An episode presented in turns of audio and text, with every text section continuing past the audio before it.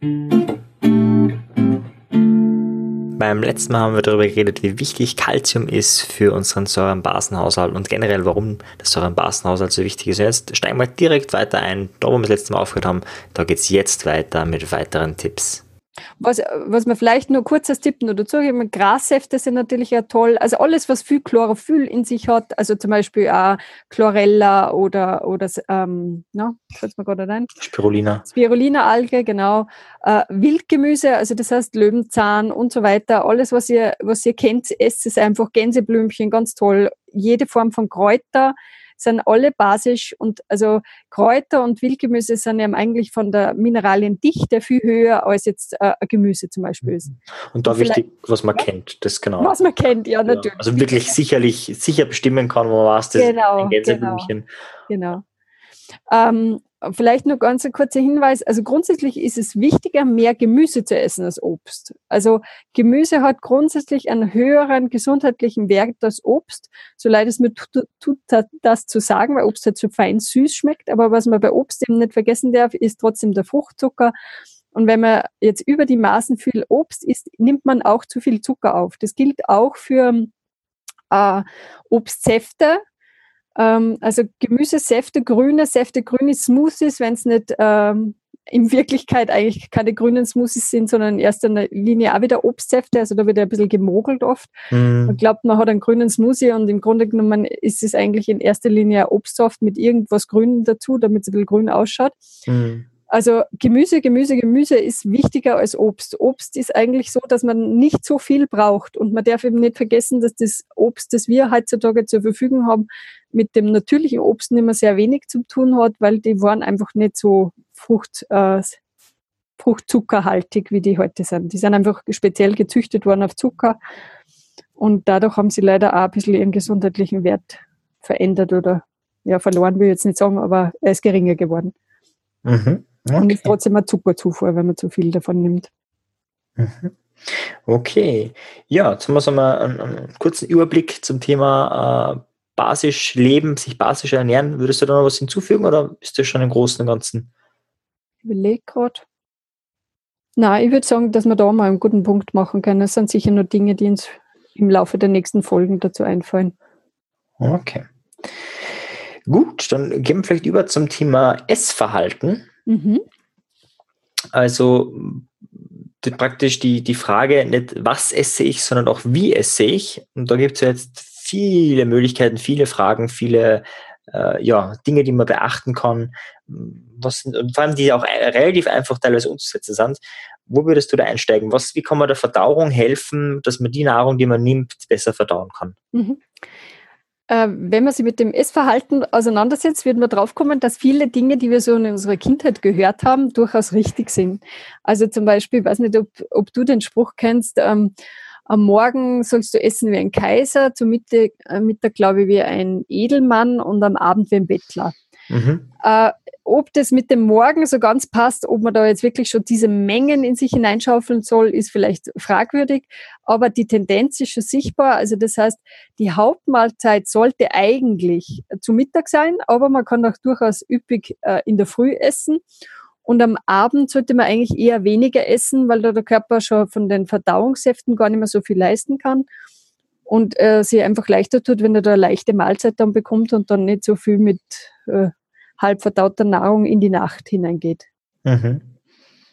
Mhm. Wobei man dazu sagen muss, es gibt da auch individuelle Unterschiede, aber ich würde es eigentlich mal zuerst probieren, das ein bisschen in diese Richtung umzustellen, was ja oft echt schwierig ist, weil man halt ähm, den ganzen Tag unterwegs ist und äh, vielleicht nur in Restaurants oder wo auch immer essen kann und dann am Abend eigentlich heimkommt und so ein gemütliche, gemütliches Essen machen möchte, aber das ist halt tendenziell schon, führt eher zu, dazu, dass die Sachen dann auch angesetzt werden, also sprich in, sie in den Schwimmreifen um die Hüften. Hm sichtbar werden. Ne? Mhm. Wobei da kann man ja eben wieder schauen, was isst man, also nicht wie, sondern was, dass man abends genau. eben schaut, Salat zu essen oder so, weil das jetzt, also da ist einfach weniger zum Ansehen. Ja, muss man auch ein bisschen schauen. Also manche mhm. Leute vertragen Salat am Abend relativ schlecht. Also vielleicht so generell trotzdem der Aufruf, ihr müsst wirklich auch schauen, was, was bekommt eurem Körper gut. Also jetzt nicht nur strikte Regeln. Manche Leute vertragen Salat am Abend super, aber viele Leute äh, haben dann eigentlich eher Blähungen danach. Also das heißt, dass sie rohe Sachen am Abend schlecht vertragen. Also wenn würdest du dann gedünstetes Gemüse oder was würdest du dann für Was ist toll oder was zum Beispiel die TCM extrem empfiehlt, ist äh, Suppen am Abend zu essen. Mhm. Ah ja. Mhm. Ich muss gestehen, da tue ich mir auch ein bisschen schwer damit, äh, obwohl ich wirklich weiß, dass ich es am besten vertrage. Also mhm. so eine Gemüsesuppe am Abend ist einfach super. Also die vertrage ich wirklich 1A. Aber mhm da ist sozusagen das Fleisch oft schwächer. und ich mag dann doch irgendwie was deftig. Also bei uns, es ist auch ein bisschen eine Gewohnheitssache. Also bei uns zu Hause war eben der, das Abendessen das wichtigste Essen. Zum Mittag ist immer nur so halbherzig was zubereitet worden. Und dadurch bin ich das irgendwie so gewöhnt, dass praktisch Abendessen, Entspannung, Gemeinschaft, dass das so gekoppelt ist. Und das ist halt ein bisschen schwierig, das dann wieder zu durchbrechen. Hm, ja. Okay, also das ist einmal die, die, die Zeiten. Genau, ähm, die Zeiten. Vielleicht sagen wir noch kurz was zur Regelmäßigkeit. Also grundsätzlich ist es so, dass der Körper sich einstellt, äh, wann er viel leisten muss. Also wahrscheinlich, wenn man jetzt immer am Abend viel isst, dann wird der Körper auch wissen, dass er dann viel äh, Verdauungssäfte trotzdem produzieren muss. Auch wenn ich schon glaube, dass jetzt, also wenn man jung ist, ist das meistens kein Problem, aber je älter man wird, umso sensibler wird oft der Körper und umso weniger leistungsfähig. Aber grundsätzlich ist generell Regelmäßigkeit äh, ein Riesenplus praktisch in der Ernährung. Also wenn man es irgendwie schafft, trotzdem da einen gewissen Rhythmus reinzukriegen, hilft man seinem Körper enorm, dass der nicht immer so, es ist so ähnlich wie ein Arbeiter, der nicht weiß, wann er arbeiten soll, ja.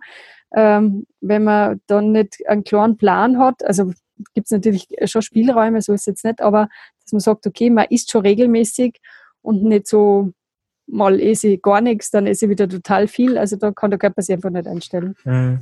Das ist ja spannend. Das macht unser Körper generell. Das sagt man in der Meditation, dass man, wenn man regelmäßig zur selben Uhrzeit meditiert, man leichter in den Meditationszustand reinkommt und mhm. einfach das besser wirkt, wenn man es regelt, also wenn man es auf Dauer dann macht. Mhm. Ähm, also das, Sehr spannend. Ja, das, das ja. Ja. ja, ich glaube einfach, unser Körper ist da einfach eben eigentlich nicht faul, kann man nicht sagen, einfach effizient, wenn er einfach bestimmte Muster erkennt und, und sich dann darauf einstellt faszinierend eigentlich, oder? Diese Intelligenz, die da wirklich am Wirken ist. Also man, wo ist dann dieser Terminplan, dass man genau weiß, okay, jetzt muss ich das machen und so. Das finde ich echt spannend. Ja.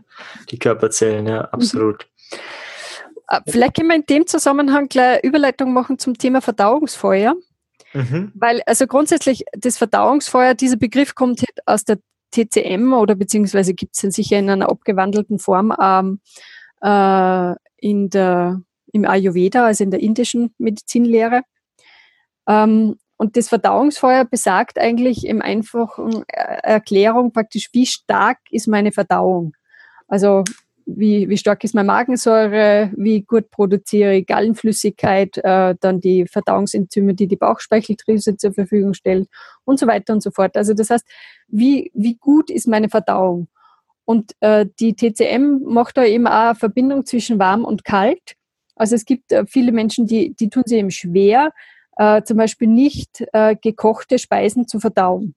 Mhm. Also ich weiß, es gibt ja diese Rohkostlehre, aber wahrscheinlich muss man da wirklich auch vorsichtig dran herangehen. Manche Leute vertragen das gut und andere beginnen dann ganz viel zu frieren, zum Beispiel. Mhm.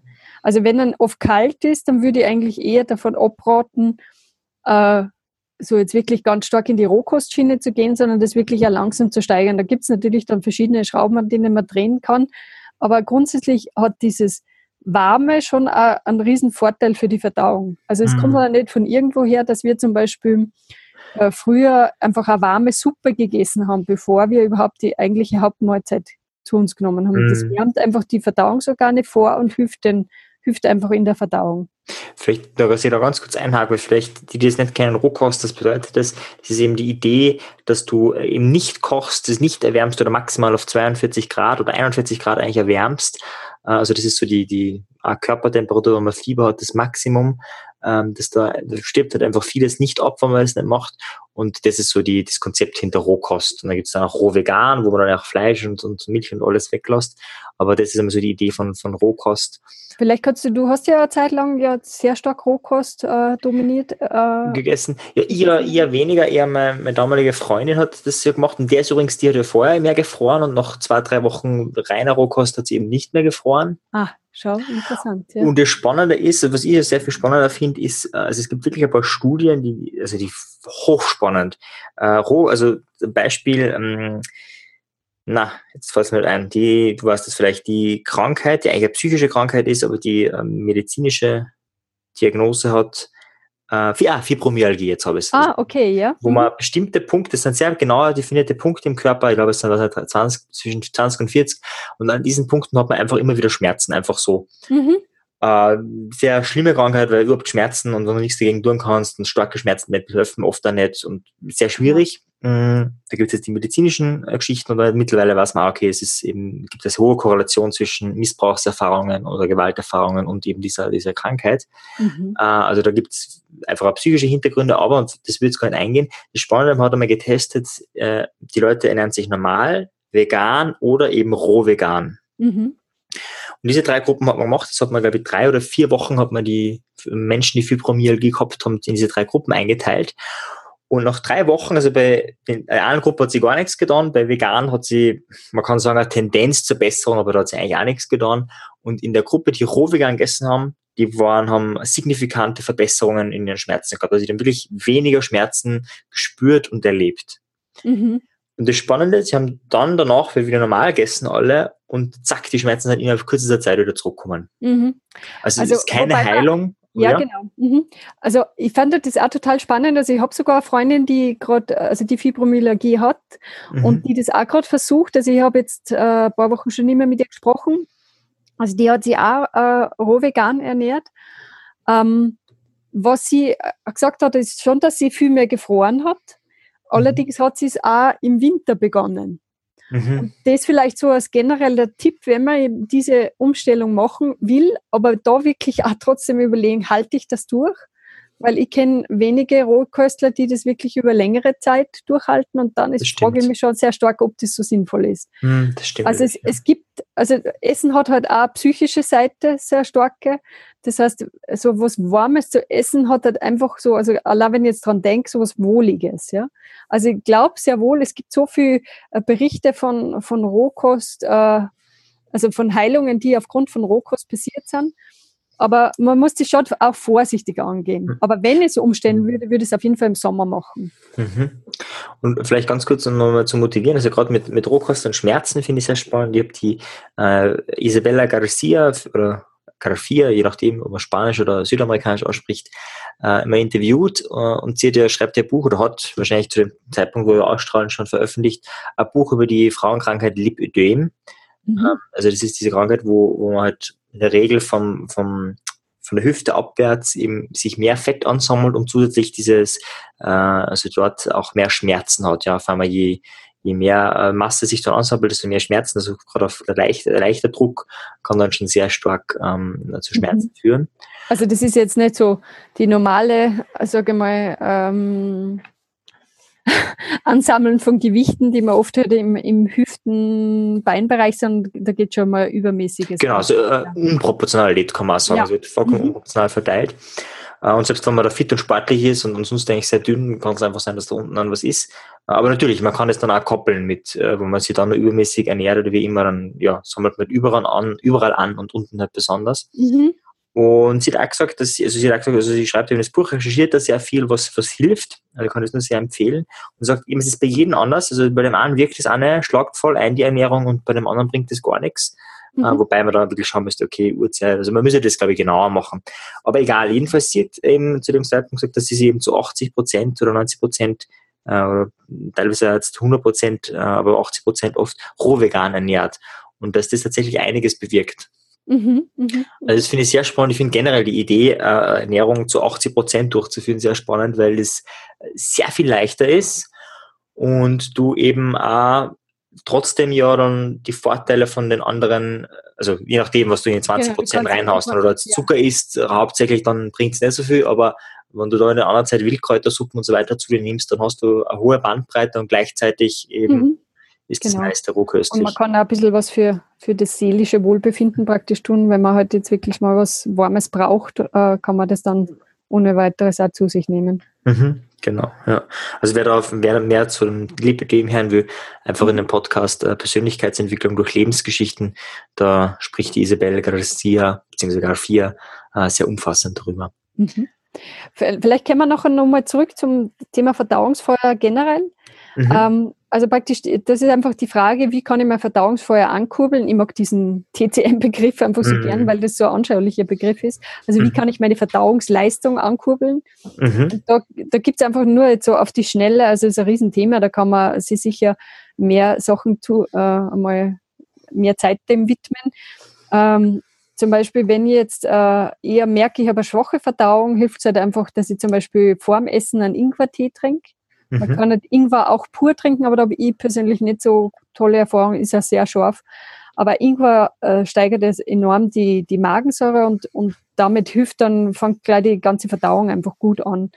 Übrigens auch ein Tipp, also wenn, wenn ihr Sodbrennen habt oder Magenbeschwerden, sehr viele glauben, sie haben zu wenig, äh, zu viel Magensäure. Die Wahrheit ist, dass aber ganz viele zu wenig Magensäure haben. Und das kann man einfach einmal austesten, wenn dann jetzt ein Ingwertee oder Bitterkräuter äh, einfach helfen in der Verdauung, dann ist die Vermutung sehr naheliegend, dass man eher zu wenig Magensäure hat. Mhm. Und man kann damit, also das war der Tipp, den du mir mal gegeben hast, und finde ich genial. Also man kann jetzt einfach zum Kochen ein bisschen Ingwer dazu tun. Genau, ja. Dann macht, dass ich das in den ganz klar schnipsel und rein tue. Und abgesehen davon, dass es echt gut schmeckt, das ist wie ein Gewürz. Mhm. Äh, bei vielen Sachen, du die Suppen immer rein, ähm, ist es ja immer ein leichter Instant-Tipp, den man schnell umsetzen kann. Genau, genau. Also oder, oder generell, also alle äh, Bitterkräuter, die, also äh, zu Bitterkräuter, es gibt schon diese fertigen Mischungen, die auch, finde ich, total praktisch sind. Also es sind einfach Kräuter, die alle bitter sind und in unserer äh, Ernährung ist ja viel zu, sind ja viel zu wenig Bitterstoffe. Also früher hat alles viel bitterer geschmeckt. Du brauchst nur einen an äh, Löwenzahn essen, dann weißt du eigentlich, wie vielleicht die ursprüngliche Bitterkeit der einzelnen Gemüseformen auch waren. Das ist auch mhm. alles rausgezüchtet worden, leider zum Nachteil unserer Verdauung. Aber es gibt diese gemahlenen Bitterkräuter, die kann man einfach mit ein bisschen Wasser anrühren und so eine Viertelstunde oder eine halbe Stunde vorm Essen zu sich nehmen als Aperitif sozusagen. Und das, das kurbelt einfach die ganze Leistung enorm an. Mhm. Ist das sowas wie Vitabiosa auch oder ist das so eine Kräutertinktur? Nein, äh, Vitabiosa, ja gut, sind auch Kräuter dabei, also gewisse Funktion wird es in die Richtung auch haben, aber ist halt stärker in Bezug auf die Mikroorganismen. Mhm. Okay. Also hat, äh, hat auch tolle Wirkung, ganz klar. Also die Verdauung geht ja auch nach dem Magen noch weiter, also das heißt, äh, die Mikroorganismen, die wir dann im Darm brauchen. Also da ist Vitabiosa dieser Kräutertrink. Es ist ein fermentiertes, Milchsäure, saure, vergorenes Kräutergetränk. Äh, sicher Trink ist gut, das klingt, so, als würde es wird's gut schmecken. ja, ich muss sagen, ich mag es ganz gern. Also, Echt? Ja, ah, ja, also es hat also es stimmt, da gibt's, also der Robert eben, mein Mann, mag das, mag das auch nicht, dieses säuerlichen fermentierten Sachen, aber ich mag das eigentlich ganz gern. Vielleicht sagt da der Körper ein bisschen was aus, ob man es gern. Also man muss es natürlich verdünnen. Mhm. Also ich weiß nicht, ob du pur trinkst, aber äh, pur ist es halt. Ich trinke es in der Regel pur, ja, genau. Okay, also da ist es natürlich schon hardcore, ja. Ja, ja. Also es gibt ja Leute, die das dann irgendwie verfeinern mit, mit Zitrone, manche auch mit Honig, was ein bisschen fragwürdig ist, aber mhm. ähm, ja, also das tut stärker auf die Mikroorganismen, aber ist natürlich auch eine, enorme Unterstützung, klar. Mhm. Ja, dann machen wir vielleicht nochmal eine eigene Folge zum Thema Verdauung, Vitabiosa, was man da mhm, machen kann. Genau. Okay, ein, kleiner Tipp, einen kleinen Tipp würde ich noch geben für diejenigen, die unter einer zu geringen Gallenproduktion oder die Probleme mit ihrer Galle haben. Ein ganz guter Tipp ist rote Rüben. Also sowohl als Salat oder, äh, oder als äh, Saft hilft enorm, um die die Verdauung, also um die Leistung der, der Galle anzukurbeln und einfach das alles zu erleichtern. Okay, woher weiß ich, dass meine Galle nicht ideal arbeitet? Äh, das wissen die wenigsten. Wenn ich sehr viel Blähungen habe, würde ich mal in die Richtung denken. Mhm, okay. Also mehr, mehr rote Beete konsumieren. Mhm. Mhm. Und da sie nicht schrecken lassen. Also bei mir ist es immer am Anfang so, wenn ich, wenn ich äh, beginne, rote Beete zu essen oder auch zu trinken, da übrigens auch wieder schauen, dass man milchsaurer vergorenen rote Betesaft kriegt. Dann hat man gleich zwei Sachen auf einmal. Ähm, dass ich am Anfang sogar eher zu Durchfall tendiere. Mhm. Also das muss man entweder langsam steigern oder das halt einfach in Kauf nehmen. Aber nach einiger Zeit habe ich eine Traumverdauung. Mhm.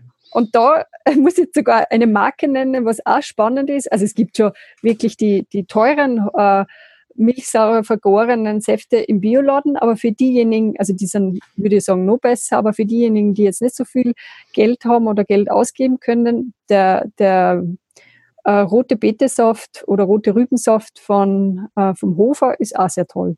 Mhm. Okay. Jo. Sehr gut. Ja, fein. Dann würde ich sagen, haben wir damit immer schon mal eine super Zusammenstellung von, von Essgewohnheiten und was man für die Verdauung tun kann, die ganz einfach sind, die man gleich umsetzen kann. Mhm, genau.